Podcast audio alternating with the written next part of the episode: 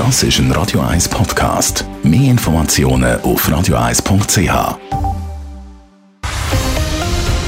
Radio 1 Thema. Naturschutzorganisation WWF schlägt Alarm. Fast ein Drittel von allen weltweit erfassten Tier- und Pflanzenarten sind bedroht. Und in den letzten 50 Jahren sind die untersuchten Wirbeltierbestände um knapp 70 Prozent zurückgegangen. Wenn der Mensch die Natur in dem Tempo weiter zerstöre, dann gehöre er bald selber zu den grossen Verlierern, warnt der WWF. Aber es gibt auch Anzeichen für Hoffnung. Der Dave Burkhardt berichtet. Über 42.000 Pflanzen- und Tierarten stehen mittlerweile auf der roten Liste der bedrohten Arten vom WWF. Das sind fast 30 Prozent von allen erfassten Spezies.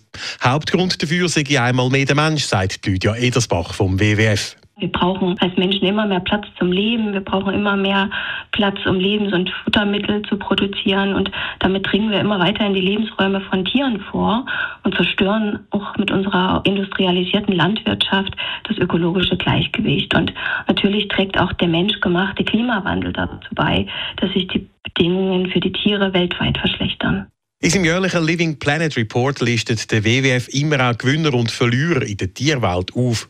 Das Jahr ist insbesondere für Rentier, Breitmaulnashörner oder Kaiserpinguin kein gutes Jahr gewesen. Bestände sind stark bedroht. Das betreffe aber auch kleinere Arten, die vielleicht gar nicht so bedeutsam erscheinen. Zum Beispiel die Schwebfliege in Europa. Das ist so ein kleines Tierchen, sieht so ein bisschen aus wie, wie eine Biene, hat sich so ähnlich angepasst und ist extrem wichtig für die äh, Bestäubung von Pflanzen. Und auch da sehen wir, dass mittlerweile ein Drittel ähm, vom Aussterben bedroht ist. Es gäbe aber auch erfreuliche Nachrichten aus der Tierwelt, sagt Lydia Edersbach weiter, zum Beispiel von der Buckelwal im Meer von Australien. Da gab es vor einigen Jahren nur noch 1500 Stück und jetzt sind die Bestände auf 65.000 Tiere angestiegen. Das heißt, man konnte sie von der roten Liste wieder entfernen. Und wie im chinesischen Kalender war 2022 auch das Jahr des Tigers. Seit dem letzten Tigerjahr 2010 sind die Bestände um 50 Prozent gestiegen auf 4.500 bis 5.000 Tiger. Und auch in der Schweiz gäbe es mit dem Bartgeier ein positives Beispiel. Da sind in diesem Jahr über 20 Jungtiere ausgeflogen. Seit der Wiederansiedlung von drei jungen Bartgeier vor 31 Jahren ist die Population in der Schweiz auf wieder etwa 250 Tiere angestiegen.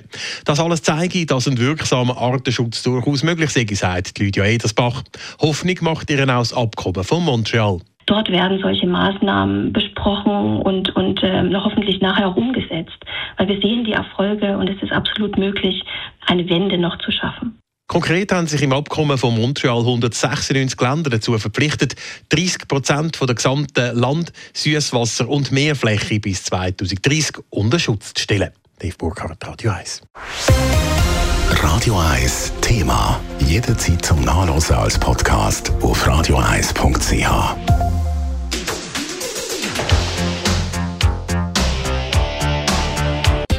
Radio 1 ist Ihre Newsender. Wenn Sie wichtige Informationen oder Hinweise haben, rufen Sie uns an auf 044 208 1111 oder schreiben Sie uns auf redaktion.radio1.ch.